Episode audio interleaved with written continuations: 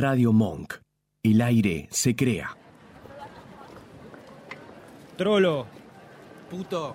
Marica, Balín, maricón, rarito, bufarra, andrógino, Carolo, Enfermo. desviado, Mariposón. pasiva, nena, Mami. putita, traba, torta, Trola. invertida, tortillera, Papa y huevo. greta, Pastelito. machona, marimacho, Puto Paqui Torta. Un programa sobre sexualidad y malas decisiones. Todos los viernes a las 19 en Radio Monk.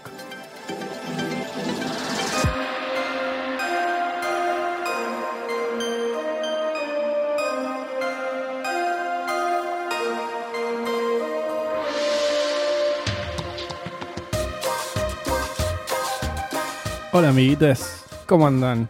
Bienvenidos a Puto Paquitorta, el programa que pronto se va a llamar Dark Chase of Wonders de Nightwish. Podés dejar ir No. Dark. oh, Dios. Yo quería que este programa empiece con esa canción, pero no me dejaron. Bienvenidos a Puto Paquitorta, nos falta un integrante. eh, Nos falta la Paqui. Nos falta la Paqui, pero bueno, sabes que hay demasiado. Yo soy el puto. Hay muchos, hay muchos paquis. Eh, mi nombre es Marcos y eh, hago mucho ruido con la nariz. Hoy los descubrirán porque tendremos Un, pequeño haremos experimento. un experimento al aire y es no tener cortinas, así que van a escuchar mucho cómo me silba la nariz. Y mi nombre es eh, Bárbara y el dólar está a 40 pesos. Así que eh, miremos el mundo arder. Miremos el mundo arder. Arre- ah, Bueno, a mí no me importa porque cobran peso. No, ¿sabes por qué? Porque no vuelven más. Cucas. Eh, bueno, ¿de qué vamos a hablar hoy? Nunca hablando en la- con la actualidad. Bueno, para, y falta Sarita, que es la Falta Paqui, Sarita, que pero ahora se va a presentar cuando llegue, está ahora viniendo. va a llegar, está en camino, na- nadie sabe qué está haciendo. Ojalá, ve, maneja... Está nadando. Maneja tranqui, Sarita, porque... Ah, no, la que maneja como una loca es Bárbara. No manejo como una loca. O igual hoy te borraste un montón de bienes, ¿eh? Tipo, no te... Creo que puteaste tres veces nada más. Me puteo con taxistas, que me parece lo más apropiado Lo del pe- mundo. ¿Sabes qué es lo, que peor haces? Es que, tipo, le apuntás con la mano a alguien y me miras a mí como si yo supiese las leyes del tránsito y es como, no sé qué acaba de pasar. Te sé solamente Bueno. que te enojaste con el señor, pobre señor. Cuida- el- el- la semana pasada me dijo, cuidado con el taxi. Esto se lo estoy contando a Nacho, que siempre se ríe de nuestras historias sobre los vehículos. La semana pasada, un taxi casi me choca porque dobló mal y yo lo puteé. ¿Y él qué dijo, Marcos? Cuidado con el taxi. Marcos, quiero tu versión. Eh, Ni se acuerda, porque no sabe manejar, no, no, sabe las reglas del tránsito y critica a los demás. Estaba Fin. muy asustado, estaba muy asustado. Pero sí, hoy vamos a ¿de qué vamos a hablar? Del dólar y de las leyes de tránsito, un programa muy especial de puto paquete torta, Un, ¿no? un informe. ¿Cómo está relacionado el dólar y las leyes de tránsito? No, tenemos una invitada muy, muy especial, que es Flor de la Asociación eh, Infancias Trans Libres. eh, y lo que le decíamos a Flor recién es que nosotros siempre hablamos de problemáticas trans Sí. y hablamos de representación trans y de un montón de cosas, pero nunca traemos, somos tres personas cis hablando del tema y nunca traemos una persona trans o una persona que esté íntimamente eh, ligada al tema. Eh, Flor es mamá de, y corregime si me equivoco, de Martín, puede ser, que es un eh, niño trans. Y vamos a hablar un poco de la asociación y su experiencia y vamos a aprender mucho, que Vamos a todos nos falta un montón Que de camino por recorrer. Gracias por venir, Flor. No, gracias a ustedes por la invitación. No, por noches. favor, teníamos ganas de, de hacer un programa así hace un montón. Y de vuelta, como dijo Bárbara, más que nada para aprender y para conocer un poco cómo es estar de ese lado, que me imagino que debe ser bastante complicado en estos tiempos. Y complicado, sí. Siempre con fue. La sociedad, la cultura patriarcal, heteronormativa, binaria Yes. que tenemos es bastante compleja. Sos de las mías. Eh, yo le vivo echando la culpa de todo el dólar, la de 40, probablemente sea culpa del del patriarcado. Eh, Seguramente. más que nada, te queremos preguntar, te queremos preguntar un par de cosas. Eh, ¿Cómo es el nombre? Asociación Civil Infancias Libres, ¿no? Sí, Ok. exactamente. ¿Y Asociación qué- Infancias Libres. ¿Qué es la asociación y cómo, cómo, de dónde sale, cómo surge? Bueno, la asociación es un espacio que creó Gabriela Mancilla. Conocen bien a Gabriela Mancilla, Sí. la mamá de Lulú. Es la primera niña trans en el mundo en obtener su DNI sin trámite judicial.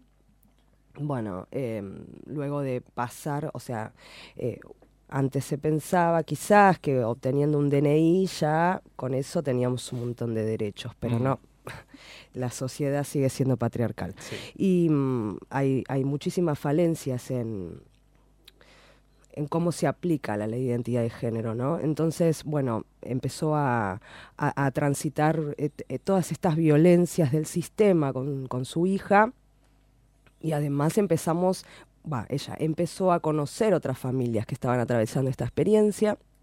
Entonces, este, se vio la necesidad de crear un espacio que acompañe eh, primero a las familias a deconstruirse, ¿no? este, que es fundamental, y acompañar a esas niñas y esas adolescentes, eh, darles herramientas, trabajar muchísimo con lo que significa la identidad trans, porque mm, yo miren que arranco y no paro, Vos seguís, ¿eh? vos porque eh, hay hoy una sola posibilidad de ser trans para la sociedad y eso eh, puede ser una alternativa, pero no es la única alternativa. Nosotros trabajamos muchísimo con el amor a tu cuerpo, nada malo sucede con tu cuerpo, con el orgullo a tu identidad.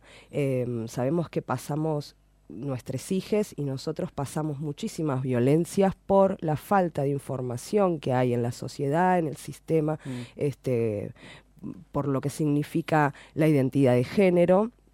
Se desconoce muchísimo el tema. Entonces, bueno, este espacio se crea fundamentalmente para eso, ¿no? Primero para nosotros como familias, digo familias porque no somos solamente madres eh, sensibles, que eh, hay padres, hay, hay, hay tíos, abuelos, hay madrinas, eh, digamos, quien escuche a ese niño o a ese adolescente, acompaña y necesita primero descontracturar todos los mandatos que trae.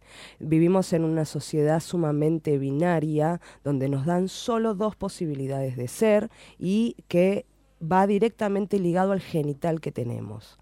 Entonces, eh, criar a nuestros hijos hacerles entender que nada malo sucede con su, cuerpo, que no hay solo dos posibilidades de ser, que la genitalidad no define la identidad de una persona, que ese niño eh, quizás, quizás, lamentablemente, como a la sociedad todavía le falta muchísima información, eh, quizás sí vayan a modificar su cuerpo pero la realidad es que queremos dejar un mensaje que quizás nuestros hijos no lo va, lamentablemente digo, no lo puedan disfrutar, no lo puedan vivenciar, pero sí para generaciones que vengan, de que su cuerpo tiene que ser vivido con libertad, porque nada tiene que ser un cuerpo sano. Tipo, no hay nada, no hay nada malo con su con su existencia. Bueno, fundamentalmente. Más que nada. Vos pe- pensá que eh, eh, una niña de 4 o 5 años que se atreve a, a- a manifestarse porque entiende perfectamente que se está revelando a, a toda su familia, a todo este sistema, al decir, te confundiste conmigo, no soy lo que vos me estás tratando, sabe que se va a enfrentar a una negativa seguramente. Eh, bueno, vos imaginate que, que, que ese niño... eh, me perdí en lo que te estaba hablando. que está, no está, no está, eh, no hay nada malo en su existencia ni en su corporalidad. No, claro, y a ese niño desde el momento en que está expresando quién es, se le hace sentir que está todo mal consigo mismo, porque todo este sistema está hecho para personas cisgénero. Yo te, te quiero preguntar, como volviendo al tema de, de la asociación y del espacio que tienen, como existe la ley de, de identidad de género, pero hay del gobierno, ustedes están, me parece, como suplantando un lugar que el gobierno debería tomar, ¿no? Porque no hay algún acompañamiento al gobierno respecto, o psicológico respecto a este tipo de, de situaciones. Sí, mira, eh, en realidad nosotros estamos haciendo lo que el Estado debería haber hecho Mm. en el momento en que sanci- sancionó la ley de identidad de género. O sea, eh, la ley de identidad de género se sanciona primero porque no es que avanza la sociedad cis, sino que el colectivo trans travesti empuja por sus derechos y se harta de que criminalicen su identidad, eh, básicamente. Eh, se logra un derecho fundamental, que es el derecho a la identidad, pero a eso se le tenía que seguir las políticas públicas. Sí. Eh, primero, la educación. Todavía el cuerpo de las personas trans travestis no están en la educación. La ESI no contempla los cuerpos trans y mucho menos de otras identidades. Perdón. Em, por un lado, eh, toda la educación desde el jardín de infantes es sumamente binaria. Te dan el rosa o el celeste, los juegos de nena, los juegos de varón, que culturalmente creemos que son de nena, de varón, y vos automáticamente te tenés que encasillar en alguno de los dos espacios. Eh, bueno, ni hablar después de la salud, porque cuando nuestros hijos y nuestras hijas van a un pediatra, simplemente porque tienen una gripe y el médico los tiene que revisar y se encuentra con un genital que dice que no corresponde a lo que está leyendo en un documento, porque quizás no tiene su cambio registral, Mm. porque uno de los eh, lo que lo hace tan tan tan vanguardista, tan eh, no sé, tan especial a la ley de identidad de género es el artículo 12, que es el trato digno.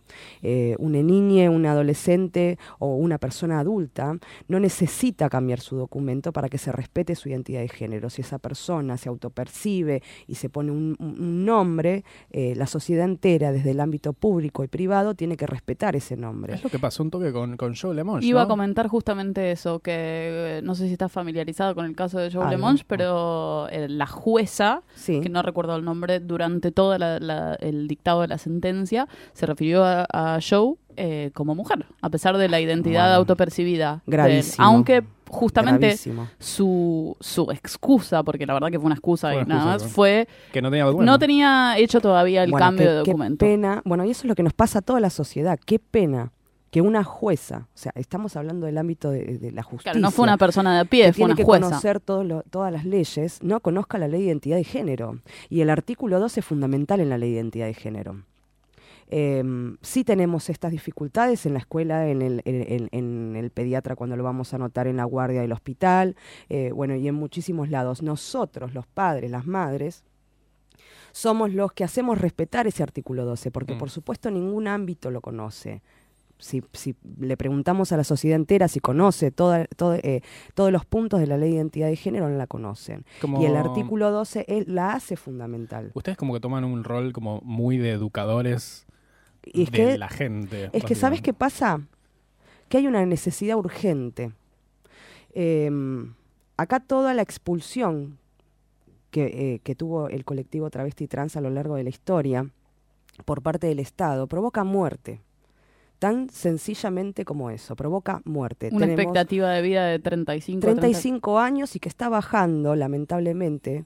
Lamentablemente está bajando porque, eh, bueno, obviamente que el Estado no se encarga de hacer un registro de cómo se vive en el colectivo trans travesti, por eso lo hacen las organizaciones, las mismas, Mm. las mismas mujeres trans travestis y hombres, eh, se encargan de hacer encuestas como por ejemplo la Revolución de las Mariposas en el 2015, em, la gesta del nombre propio en el 2005, que fue el primer libro de estadístico, que ahí se logró ver cuál era la realidad que pasaba el colectivo trans. Em, y, las mismas organizaciones están diciendo que está bajando estos últimos años está bajando la expectativa de vida. Y además tenemos un 40% de suicidios, que en su mayoría se dan en la adolescencia. Y esto es producto de la expulsión del Estado. Entonces, eh, a ninguna familia nos estaría gustando estar en este rol que el Estado debería cumplir. A nadie le gusta tener que andar revoleando la ley cada Tenemos- vez que vas al pediatra, vas a la escuela, vas a cualquier Eh, lugar. Tenemos una vida, nuestros hijos tienen que vivir felices, nosotros tenemos que trabajar, tenemos que tener eh, eh, lo que sea, pero tenemos que estar ocupando esto porque todavía en el 2018, a seis años de la ley de identidad de género, todavía no hay políticas públicas que acompañen. Entonces tenemos que ir a educar a las maestras, tenemos que ir a educar al sistema educativo, tenemos que ir a educar a los pediatras, a que respeten la, la identidad de nuestros hijos, a que comprendan que su genital no está mal, que no les metan en la cabeza que son personas que nacieron en un cuerpo equivocado. ¿Cómo, ¿Cómo lidian con eso? ¿Se pelean? Me imagino que te peleas mucho Eh, con la recibís gente. violencias a diario. Pero ¿sabes qué pasa? Esas violencias que recibimos a diario son las que recibieron siempre todas estas personas trans travestis. Eh, hoy, este, hoy, hoy, después de, de la experiencia de Lulú y que se permitiese ver que había una infancia trans, porque creo que en el imaginario de la gente, en el imaginario de la cultura, de la sociedad, no hay una infancia trans desde la historia. Hay, perdón que te interrumpa, pero Sí. puede ser que esté, y te, te pregunto como en el rol de haber transitado esto también, ¿no? Que esté asociado un poco, muy íntimamente asociado, en lo que es la mentalidad general, sexualidad y género. Entonces, imaginar que lo que es la identidad de género puede llegar recién a, tra- a partir de la pubertad, por ejemplo, y que un niño no es lo suficientemente maduro, entre comillas, para determinar cuál es su género. Exactamente, mira, primero hay dos cosas. Primero que se confunde lo que significa la identidad con la orientación sexual. Yo no estoy hablando de quién me gusta, estoy hablando de quién soy. Cuando nosotros planteamos, mi hija tiene cuatro años, cinco años, tres años, seis años y nos dice, eh, perdóname, te confundiste, yo no soy una nena, yo soy un varón. No, pará, pero eso se- es algo que se va formando en la pubertad, en la adolescencia, es una construcción que se va haciendo. O sea, se confunde plenamente con quién le va a gustar ese chico. O sea, que es mi hijo o cualquier niño sea un varón, no quiere decir tampoco que sea eh, que le tengan que gustar las nenas. O sea, también puede ser gay, puede ser bisexual, asexual, lo que quiera. Eh, no, no significa quién soy yo con quién, o con quién me está gustando. La identidad de las personas, el yo soy, es algo que se forma o, que uno puede expresar eh, eh, muy claramente en la primera infancia, entre los dos y los cuatro años. Cualquiera persona que está acá, desde el, eh, el género cual fuese, si a vos te preguntan desde cuándo vos te sentiste mujer, y vos vas a decir, no, la verdad que ni me acuerdo porque no tengo ni uso de razón desde cuándo, porque siempre estuviste de acuerdo con el género que te asignaron. Sí, una, también- un- una niña trans, desde el momento en que tiene una conciencia, desde el momento en que le dice, eh, dice yo, yo soy, desde ese momento ya tiene una conciencia de su género. El problema es que el mundo adulto lo confunde, ¿no? Ahora, también hay otra cosa que tiene que ver, que me, eran, eran dos. Una es que se confunde, y aparte de esto de subestimar, subestimar que ningún niño sabe quién es hasta que tenga que 18 años. O sea, cualquier persona puede ser hasta a, a partir de los 18 años y antes no. Entonces, ¿por qué nosotros le podemos adjudicar un género a cualquier persona cisgénero y estamos conformes con eso y decimos, sí, sí, es una niña o es un niño, está perfecto, pero cuando una niña trans te dice, no, no, pará, te confundiste, yo soy una nena, yo soy un varón, eh, ahí ponemos todo en juego porque ahí el niño no tiene capacidad de decisión. Entonces estamos siendo demasiado contradictorios o nos contradecimos con toda la sociedad ¿no? Eh, o, le damos la oportunidad a toda la sociedad o no le damos la, la oportunidad a ninguno. Y otra de las cosas que tiene que ver es que mm, en, el, en el imaginario de la gente, eh, cuando hablamos de la palabra travesti, ¿no? O la palabra trans, eh, automáticamente lo relacionamos con algo perverso. Y eso es por el lugar que el Estado le dio y la sociedad le dio al colectivo trans. Eh, relacionamos que si una niña de 5 años, yo digo, hay una niña de 5 años travesti, ya la imaginamos en la esquina parada prostituyéndose. Eh, entonces se confunde esto de que asociamos que la palabra travesti está ligada a la prostitución. No. eh, por, una cuestión de gusto, digo, no por una cuestión de, ah, nací para esto. No. Eh, es el único lugar que le dio el Estado. Estamos hablando de que durante muchísimos años, si una niña eh, le expresaba a su familia que se habían confundido con su género, que en realidad era una niña, era automáticamente echada de su casa, primero la mataban a trompadas y Finalmente recurrir a la prostitución como única salida como laboral. única salida laboral. Entonces, eh, en, en realidad tiene que ver con esto, ¿no? Mm. Entonces es reeducar a la sociedad para sacar este, es- no me sale la palabra, el estigma, ¿no? Como el imaginario que decimos travesti prostitución.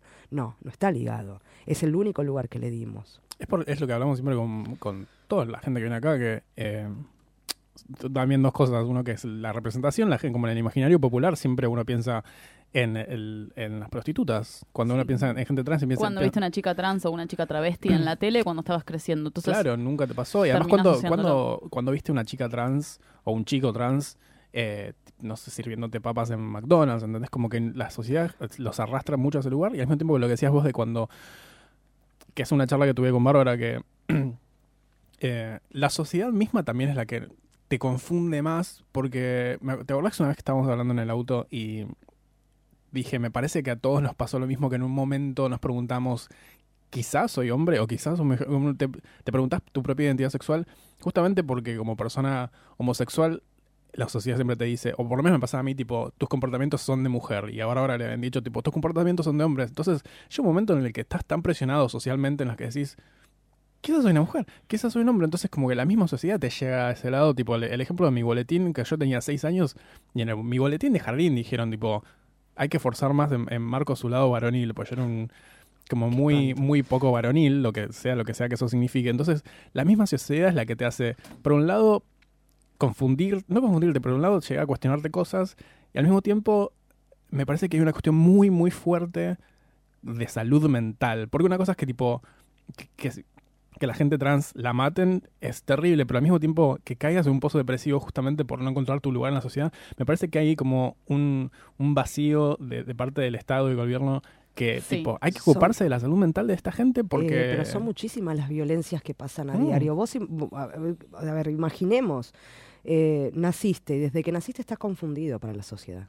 Desde que naciste está todo mal con vos. Desde que naciste estás en un no No hay lugar. dónde po- no entras en ningún lado. en un Claro. no lugar constantemente. Te expulsa, eh, eh, o sea, sabemos que el primer lugar de expulsión es la familia, el segundo lugar de expulsión es la escuela.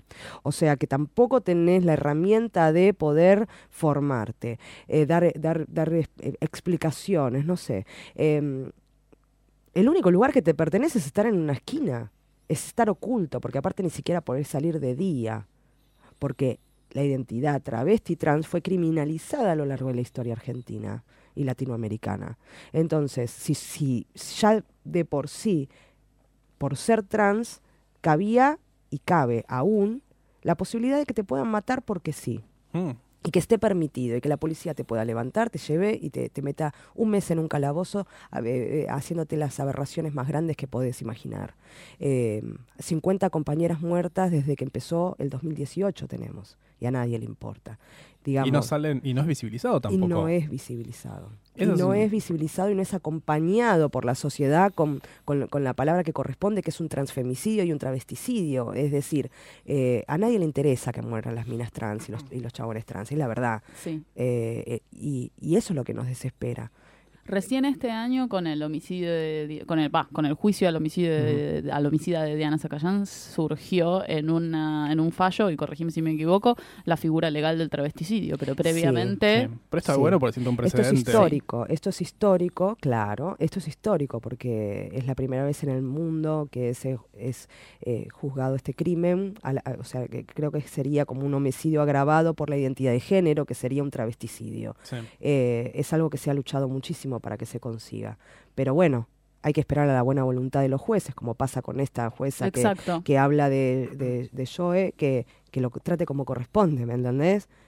Que cumpla la ley de identidad de género. ¿Quién nos garantiza que después del precedente de Diana Zacayán puedan ser juzgados otros homicidios también con travesticidio, o transfemicidio, o transmasculinicidio, no sé cómo decirlo, porque también es un... Es un Mm. es, eh, eh, entonces, eh, yo creo que lo que pasa es que la sociedad se ha formado y tenemos que entender desde dónde sale para decirnos libres, ¿no? Porque a todos nos encanta decir yo soy una persona libre, me creo a mí misma, bla, bla, bla, bla, bla. Bueno, a ver, la cultura que tenemos fue eh, impuesta desde que la colonización y vino el Winca divino a decirnos eh, todo, porque la identidad travesti y eh, trans y, y muchas identidades más que de- directamente ya no- le- les dejamos la oportunidad de existir, existieron siempre en los pueblos Sí, originarios. totalmente. Tipo, no solamente acá, sino como en, en, en otros en otras partes también, del sí. mundo. No es que, ah, nació ahora porque somos progresistas y dejamos que, ¿me entendés? Siempre existió. Para los que no saben, Winca es hombre blanco. Un claro, yo lo digo así porque me, gusta. Eh, vino el hombre blanco con su cultura católica, con su cultura binaria, etcétera, etcétera, y exterminó a todo el mundo y dijo, acá son dos formas de ser. Mm. Y punto y se acabó. Y estamos hablando que después de, ¿cuándo, ¿cuándo vinieron a colonizar? 1500. Sí. eh, ¿cuántos años después, 600 años después, no sé cuántos, eh, pudimos decir, basta, eh, eh, esto no es así, y empezar a reivindicar eh, el, derecho, por lo menos, de las personas trans. Bueno, ahí me parece que entran ustedes y también me, me- me pondré pesado con estas cosas. Eh, como siempre, me parece que es responsabilidad de todos eh, luchar no solamente por los derechos propios, que, es, que además no te garantizan nada. El matrimonio igualitario es, es- es legal hace cuánto, 10 años, ponele. Ocho. Ocho años, bueno, crédito parcial. Eh, y no. Y sin embargo, no se siguen cumpliendo todas las garantías para nosotros, la gente homosexual. Eh, imagínate para una, una persona trans. Tenemos que luchar todos por todos, no solamente tipo, bueno, ahora ya me puedo casar, ya está. ¿Qué es lo que hace mucha, una parte muy grande de la sociedad, especialmente de nuestro propio nuestro propio gremio. Eh, tipo, ah, ya te puedes casar listo y te olvidas y es tipo, no, sí, sigue existiendo Bueno, mucha gente. ¿Te acordás el, el documental de. Siempre mencionamos películas, perdón, Sí, pero hay, un- no hay un- hacemos. el documental de Marsha P. Johnson en Sí. Netflix Ah, sí, lo que, que habla Silvia Rivera. eh, en un momento Silvia Rivera se sube al escenario y dice, todos ustedes se olvidaron de nosotras. Tipo, ustedes están acá. y Nosotras también luchamos por los derechos gays. ¿Y dónde están ustedes cuando nosotras nos Sí, llevan bueno, presas? sí. Y es ¿Dónde muy- están ustedes? Es muy normal, es muy, es muy famoso el dicho de tipo, los derechos que tenemos todos nosotros, lo considero, lo consiguió gente trans. Tipo, el, el, Claro. el puto homosexual blanco, clase media alta, en su casa en Recoleta, no te consiguió un fucking derecho. O sí, quiz- quizás te lo consiguió después, pero la gente que le puso el cuerpo, y le puso el cuerpo literal porque se murió, fue gente trans, fue gente que no tenía nada para perder. Exactamente. Y ahora que tenemos un montón de cosas para ganar, estamos acá tipo, bueno, no, la, no me representa. El no me representa me da por No el... tenés el nombre Eh. en el documento, nena. Claro, Eh, bueno, en la marcha, las marchas que se hacen eh, hace tres años, que es en uno de los delegados de Loana Berkins, las marchas de basta de travesticidios y transfemicidios. ¿Quién marcha por las trabas? A ver, ¿cuánta gente Todas tenemos que marchar por las marcha por trabas. las trabas? Eh, por ejemplo, a ver, hablemos de sororidad. Eh, por supuesto que Infancias Libres acompaña eh, a la ley de la legalización del aborto, ¿no? Eh, porque nuestros hijos también tienen derecho a la legalización del aborto. Pero quiero saber cuántas compañeras han acompañado el derecho de los hombres trans, basta de hombres trans muertos por abortos clandestinos. Eh, siempre Y ni a- Seguimos biologicistas, seguimos hablando de que es un derecho para la mujer. ¿Dónde quedan los hombres trans? Los queremos invisibilizar atrás del cuerpo gestante. Explíquele a la señora Doña Rosa lo que es un cuerpo gestante. Doña Rosa no existe más. ¿Me entendés? No sabe, no sabe. Si vos decís un cuerpo gestante, estás invi- invisibilizando que un hombre puede gestar un bebé. ¿Por qué? Porque a la sociedad le queda incómodo eso. A la sociedad le queda incómodo ver una mujer con bárbara, con barba. A la mujer, a, a la sociedad le También incomoda ver una mujer con bárbara. Sí. Vamos a decir la verdad. Bueno, este, no, digo, se tienen que seguir amoldando a lo que la so- sociedad está esperando de ellos. Y cuando se, cuando, cuando se hartan, cuando dicen basta, cuando se visibilizan, la verdad Son que somos tratados de violentos. de Sí, locos, de enfermos, de eh, se- nos siguen pat- siguen patologizando a nuestros hijos. eh, digamos, hay una necesidad urgente, hay una necesidad urgente. Y si no se pelea desde el colectivo trans, no va a haber un acompañamiento desde la sociedad. cis. No solamente el colectivo trans, me parece que todos tenemos que, que pelear por los derechos que faltan. Por los derechos que faltan. Eh, ahora vamos a cortar un Vamos poco. con un temita. Vamos con un temita. Y después eh, volvemos con más eh, historias de Ultratumba. Ver. Ve- vamos a cortar un toque con una canción. ¿Es mi canción? ¿Vamos a poner mi canción? No vamos a poner tu canción, es la canción de Sarita. Es la canción, Vamos a poner la canción. ¿Dónde, dónde estará Sarita? Lo veremos Eh, después. del La. Panamericana. Ojalá.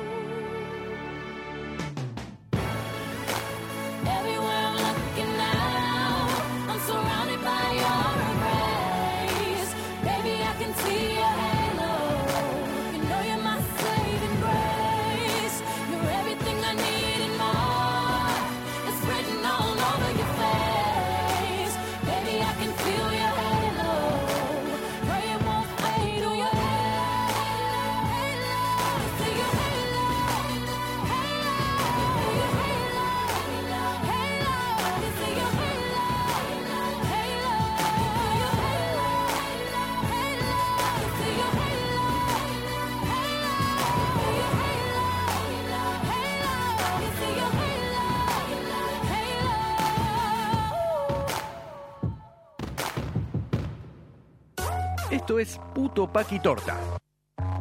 El programa que nunca vas a escuchar en un taxi.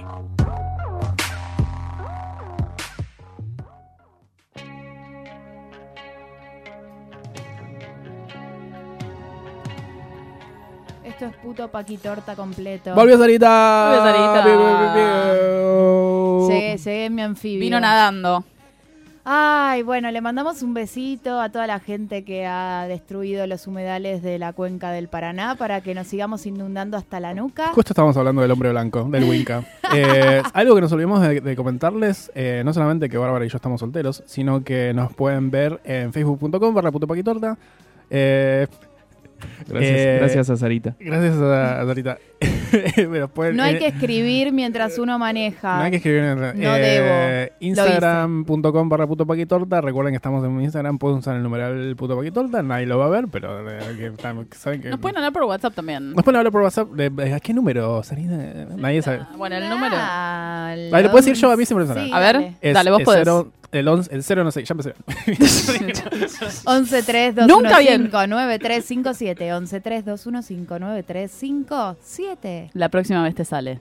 Yo lo sé. ¿Por qué? Tengo El mucha cero fe. es para llamar de afuera, mi alma. Bueno, pero Bueno, Más ¿qué tal? 54, más 9, cinco trae- 11. Claro. Claro. Bueno, eh, volvemos con Sarita que ha, ha vuelto y volvemos con eh, Flor que es- nos bancó media hora. Wow, un aplauso para Flor.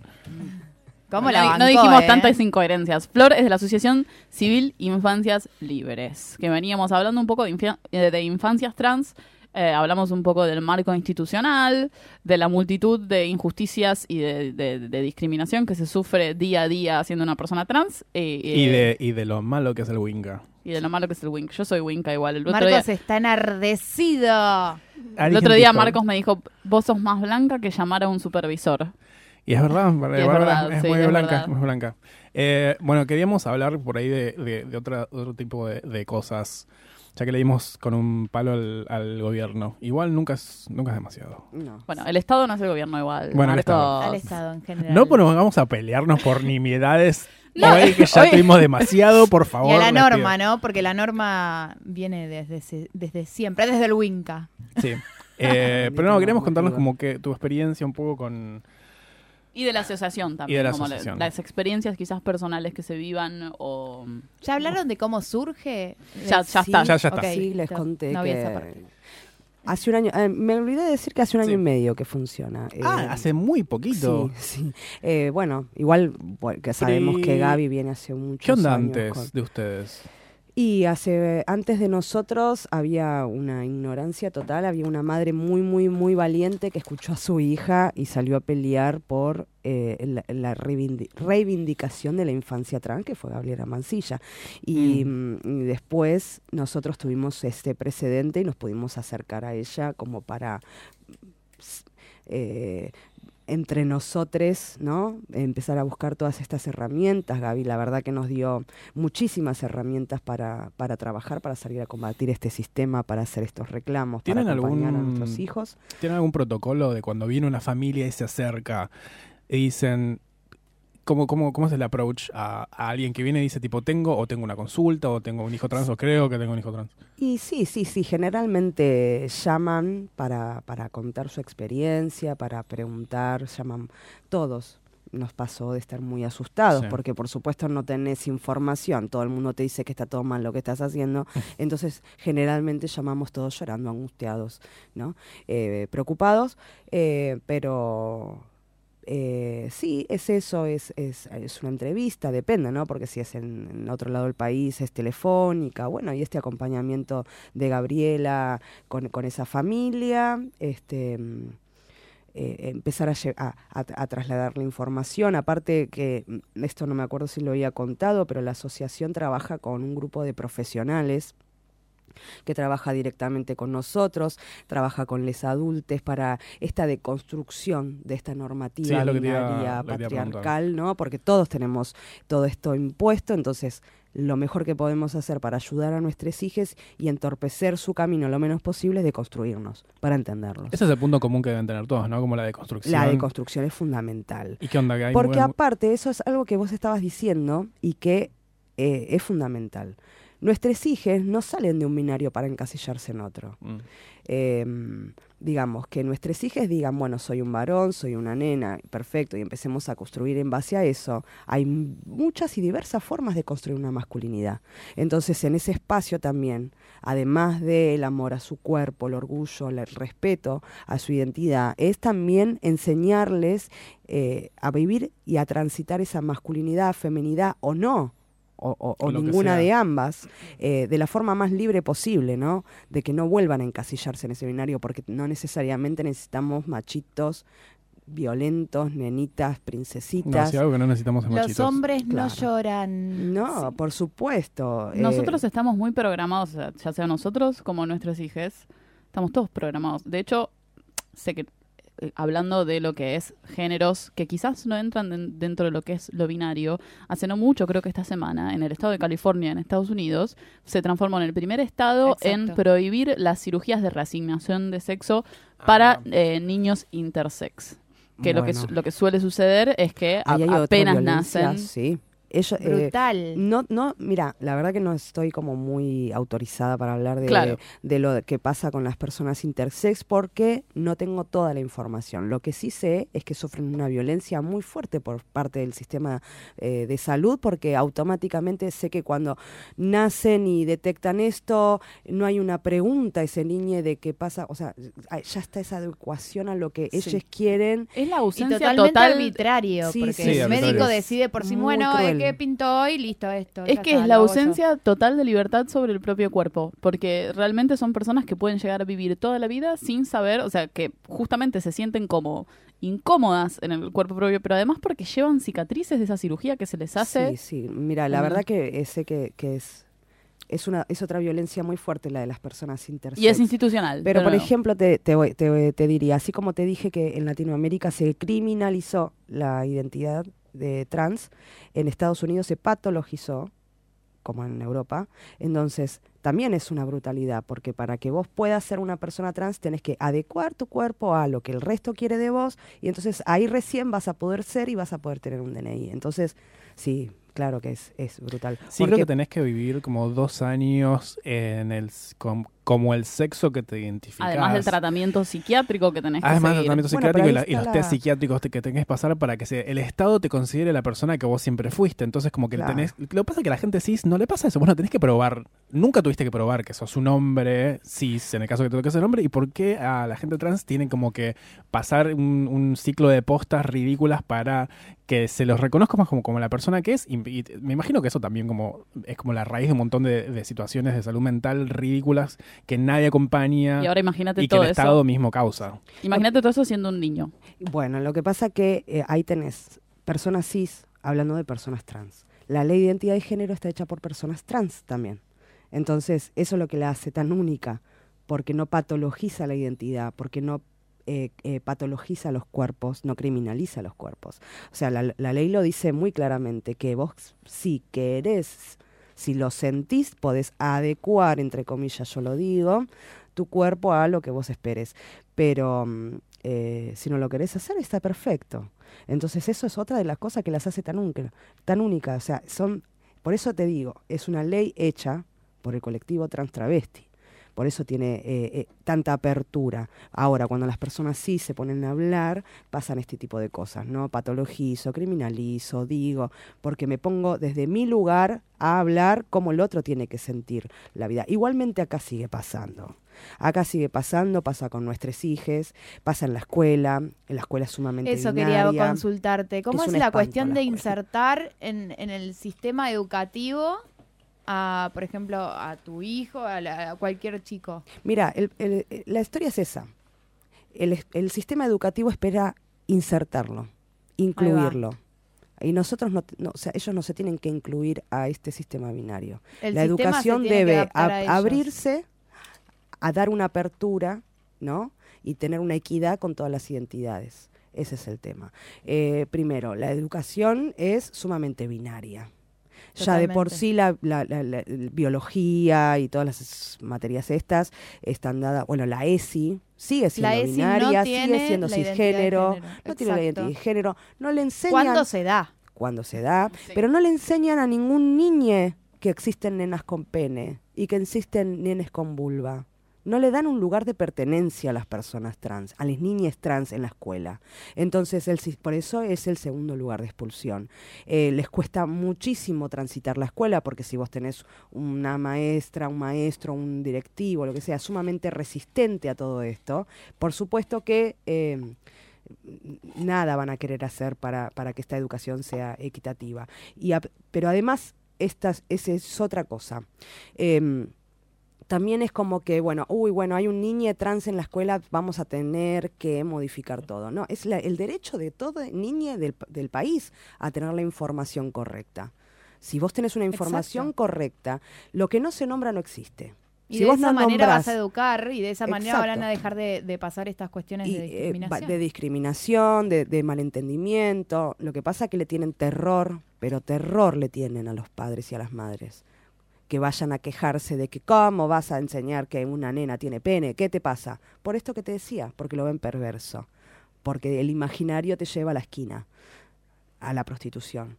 ¿Me entendés? Entonces sí es una falta, y yo le voy a seguir dando al Estado, porque sí es una falta gravísima del Estado. No hay Tampoco- capacitación para los docentes de, eh, no, ni hablo ni siquiera de las escuelas, pero tienen, por ejemplo, los docentes capacitación acerca de eh, diversidad de género, identidad de género. Mira, las capacitaciones las damos nosotros. Claro, o ¿te sea, das y el, Estado, O sea, ahí es donde estábamos hablando esto de que eh, eh, familias tenemos que salir con urgencia a capacitar a maestras, pediatras, etcétera, porque no hay desde el Estado una correcta capacitación. Eh, la misma la psicología. ¿Sabes por cuántos psicólogos pasa una familia hasta que da con alguien que no patologiza? Hasta que da con alguien que no diga, usted señora tiene la culpa, porque la culpa es el mandato. Exacto. Si no es el miedo, es la culpa. La culpa de, usted quería una nena, dígalo, vamos, quería, eh, eh, ¿me entendés? Entonces seguimos con una psicología Claro, del medioevo. Es culpa, Pero culpa, que la palabra culpa. medioevo, ¿no? Que no eh, se actualiza, entonces eh, es difícil que todo avance de- de- desde esa manera. Em, esa es la realidad. La realidad es que todo este sistema es binario, todo este sistema es cisgénero.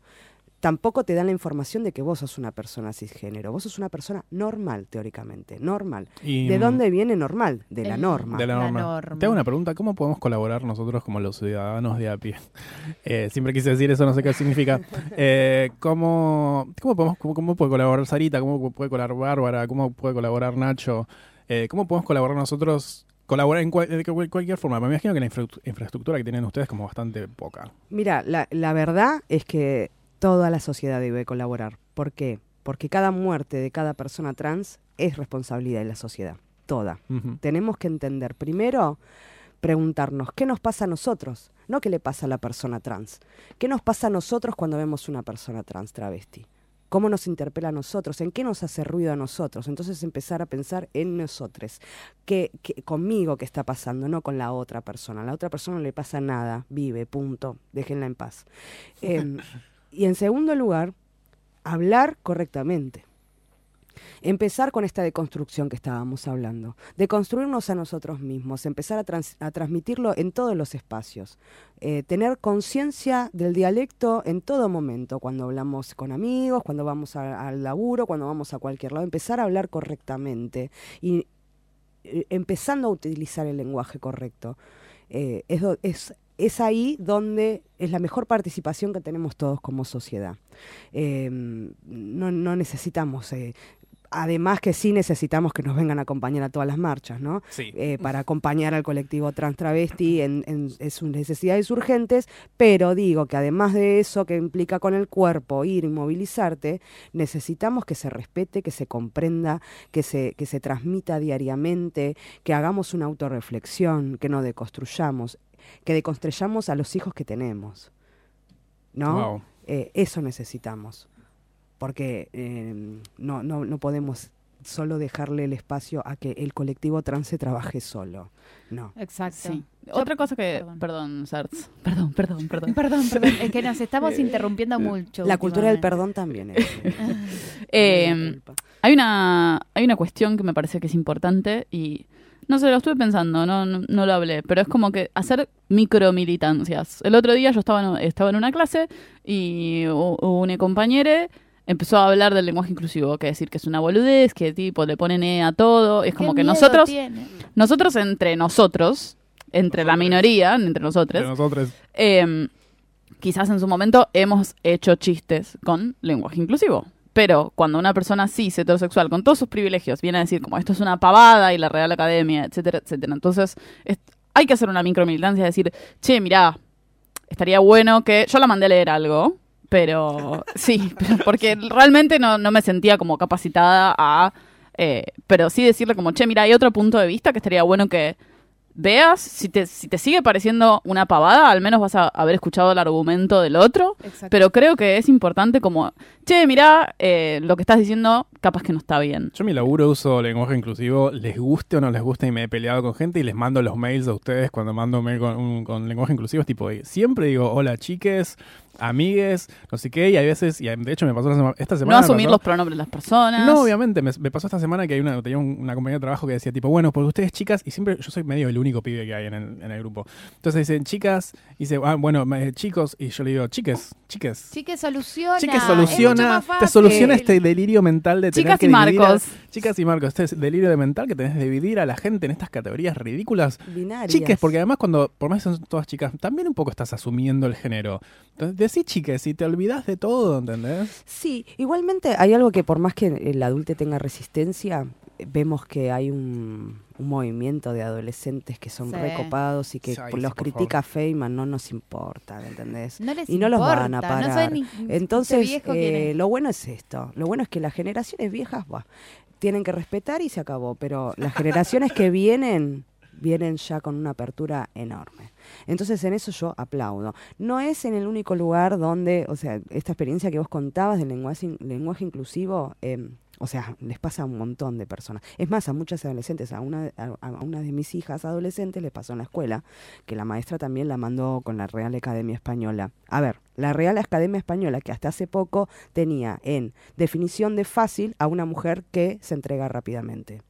Entonces, Real mí- Academia Española que hasta ¿Qué el siglo XX, importa esperó al siglo XX para tener Española? una mujer en su consejo directivo. Y que seguramente son muchos hombres cis hablando de lo que las otras personas tienen que hacer. Entonces, eh, así como la identidad travesti, el lenguaje inclusivo, son cosas que no se pueden frenar y que eso es una conducta política sociocultural. Entonces, se puede quejar el mundo, pero es algo que va a suceder, que sucede y que está sucediendo y que no se va a frenar. Y eso se trata del respeto, primero de equidad en géneros, equidad en géneros eh, que me parece excelente que los adolescentes lo tengan bien en claro.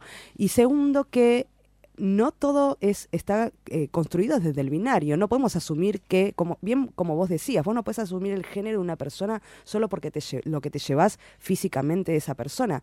Primero la saludás y le decís, ¿qué tal? ¿Cómo te llamás? Punto. Y de ahí respondes. Eh, y segundo, que hay identidades que no se identifican con varón o mujer. Entonces, ¿en dónde entran? ¿En el los, en el las? ¿En dónde van a entrar? Entonces, to- eh, eh, los avances culturales van mucho más allá. Y les guste o no les guste, el les, el lenguaje inclusivo se va a seguir usando y, y no se va a frenar. Viste, Eh, se puede Vamos, quejar Feynman, se puede quejar todo, pero la verdad que no, no, no va Es a la terminar de típica pasar. reacción del miedo al cambio y a la evolución, porque claramente a todo lo que fue mejorando la sociedad de a poquito y hasta donde estamos, todo siempre generó como una resistencia. Sí. Y también pensaba como que cuánto tenemos que aprender de los niños, que cuando son chiquitos, o sea, no, no, no se fijan en todo esto que estamos hablando nosotros que construimos de adultos. Lo- lo- lo- los niños son como muy simples, no se fijan en, en cómo me refiero al otro, cuando quiero jugar a la pelota, pero yo toda la vida me encantó jugar con los juguetes de mi hermano y me acuerdo que era, pero vos no jugás con muñecas, no sé, tiene la- unos bueno, autitos también. que son La historia de mi vida. Pero, pero asumirle el género a un juguete también es absurdo. Ay, lo- Los ay, juguetes son para todos. Con C de campeón y C de cocinerita. Claro, A ver, como este. esta Hay mucha gente que se toma eso eh, realmente como si fuese una pavada. Y lo digo porque he hablado con gente que piensa que es una pavada, que, que existan juguetes con género no es una pavada, porque para dar un ejemplo muy, muy bobo, que no es bobo para nada, pero bueno, hasta los años, principios de los años 80, los Lego se comercializaban y en las publicidades vos podías ver a los nenes y a las nenas jugando con los Legos, construyendo cosas, haciendo Exacto. cosas que un juguete que acerca a los niños a lo que son los principios de la ingeniería. Y eh, los comerciales de computadoras, que eran las primeras computadoras de escritorio, tipo las primeras computadoras para usar en tu casa, al principio eran niños y niñas. Y después empezó a mostrarse más como si fuese un juguete de nenes. ¿Y qué se vio? Que años después, 10 años después, las tasas de inscripción a las universidades de ingeniería para las mujeres se redujeron un montón, pero porque desde el momento cero te están diciendo, esto no es para vos, esto no lo podés hacer, desde un espacio lúdico. Vos no perteneces acá, esto es un espacio de hombres. Lego Lo mismo con muy- fútbol, lo mismo con un Y montón de sigue cosas. con la ropa, ¿eh? Con todo lo que es sí, indumentaria la ropa, también. sí. Bueno, pero lo sector, que pasa que... sector hombre, sector mujer. Claro, y, y, eh, bueno, ahí, pero ahí está la clave. Por ejemplo, nosotros, ¿no? Como, como familias de niñas trans, ¿cómo nos damos cuenta cuando nuestras hijas nos quieren expresar esta disconformidad? Porque, bueno, no te vienen con una teoría con tres años a decir, hola, sí, mira, mi identidad de género no es autopercibida como bla. No, eh, lo hacen a través del juego, lo hacen a través de la vestimenta, hacen esta lectura binaria y dicen, pará, si yo soy una nena, ¿por qué me cortas el pelo y por qué no me pones un vestido? Entonces ellas van a necesitar que meterse un vestido, tener el pelo largo para ser leídos. Entonces, más allá de, de, de- de todo este descubrimiento que estamos teniendo como familias de acompañamiento a nuestras hijas trans, también estamos, bueno, en esta de construcción de este binario porque, pará, no necesitas un vestido que te represente como nena. Exacto. No, eh, y, y si sos un varón y te querés pintar la boca, ¿cuál es el bendito problema? ¿No? Ahí Eh, está el reclamo de, pero en tu DNI seguís siendo un hombre. pero no ¿sabes qué necesito pasa?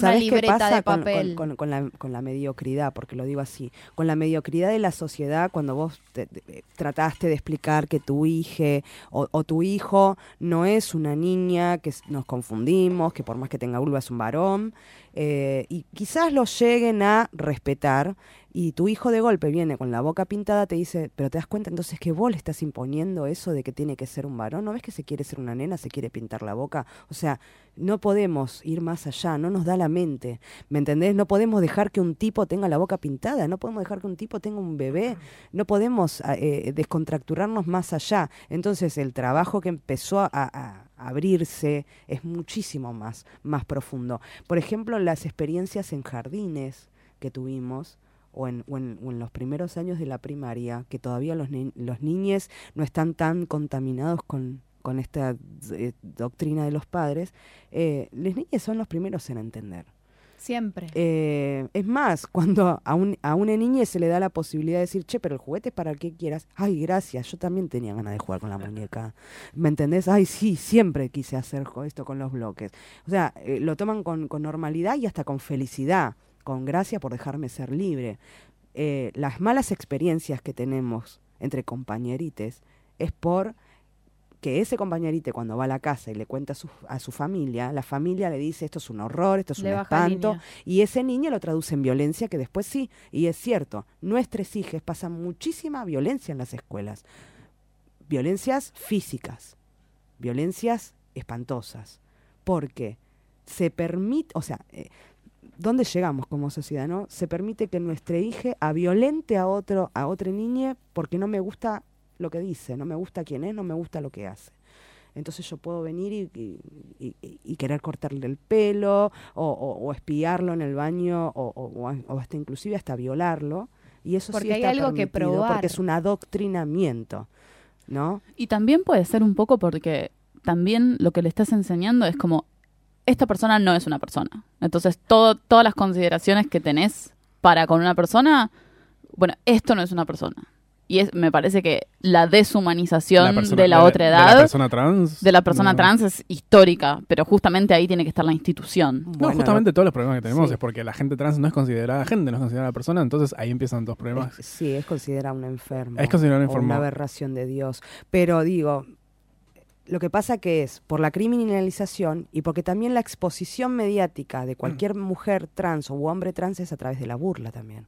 Sí, obvio. Ahora está cambiando un poco igual, que es Ah. el- que lo que vamos a hablar, que me parece que el programa que viene, vamos, vamos a hablar de eso, pero me estoy spoileando. El, el programa que viene vamos a hablar de Pose, porque ya Vamos a- estoy ya es harta, hora vamos a hablar de Pose. Pose. Y vamos a hablar ¿Viste de... Pause, Flor? No, No, estamos hablando de eso. no, Eh, Tenés que ver Pose. Después te vamos a, a mandar unos links. En- o sea, es infinito el agradecimiento que te tenemos. No, por venir a este programa cutre. No, mentira.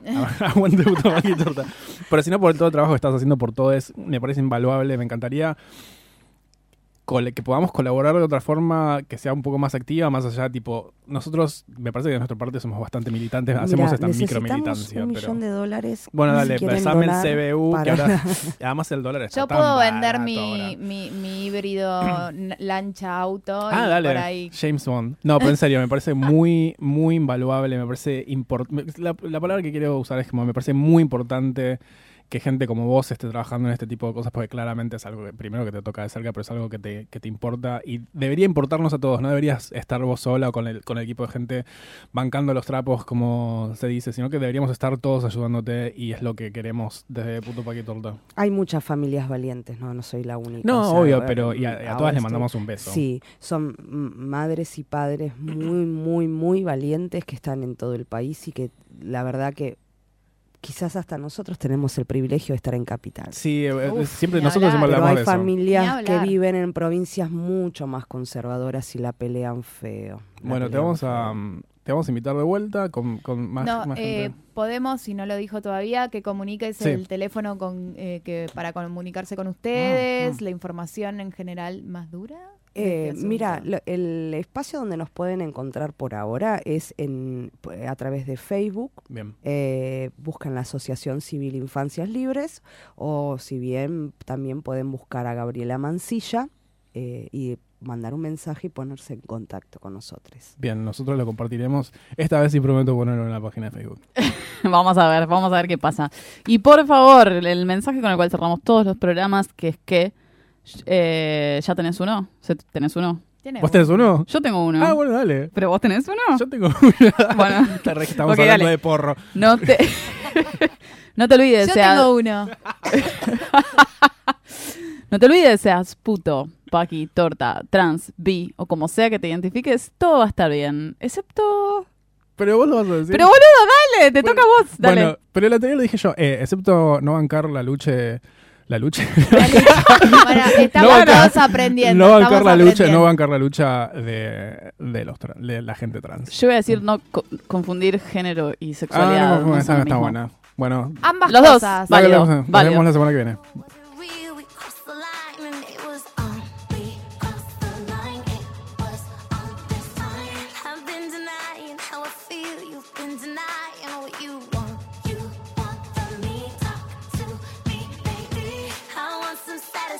Satisfaction. Take me to the stars. Just like ah.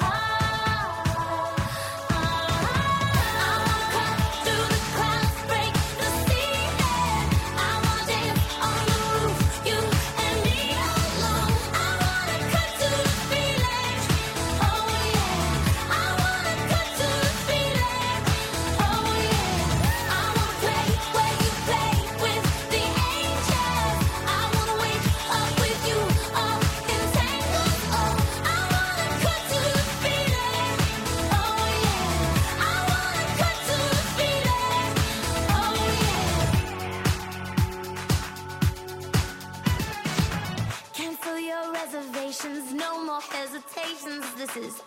Can't make it stop. Give me all you got. I want it all or nothing, no more in between now. Give everything to me. Let's get real, baby. A chemical reaction, take me in your arms and make me. Ah,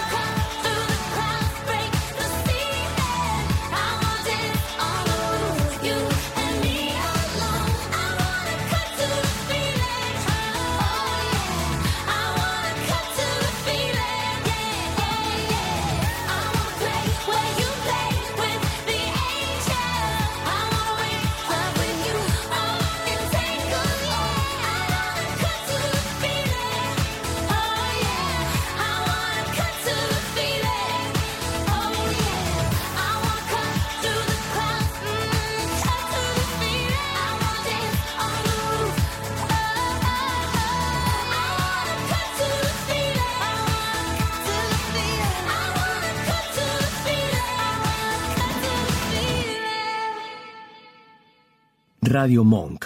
El aire se crea.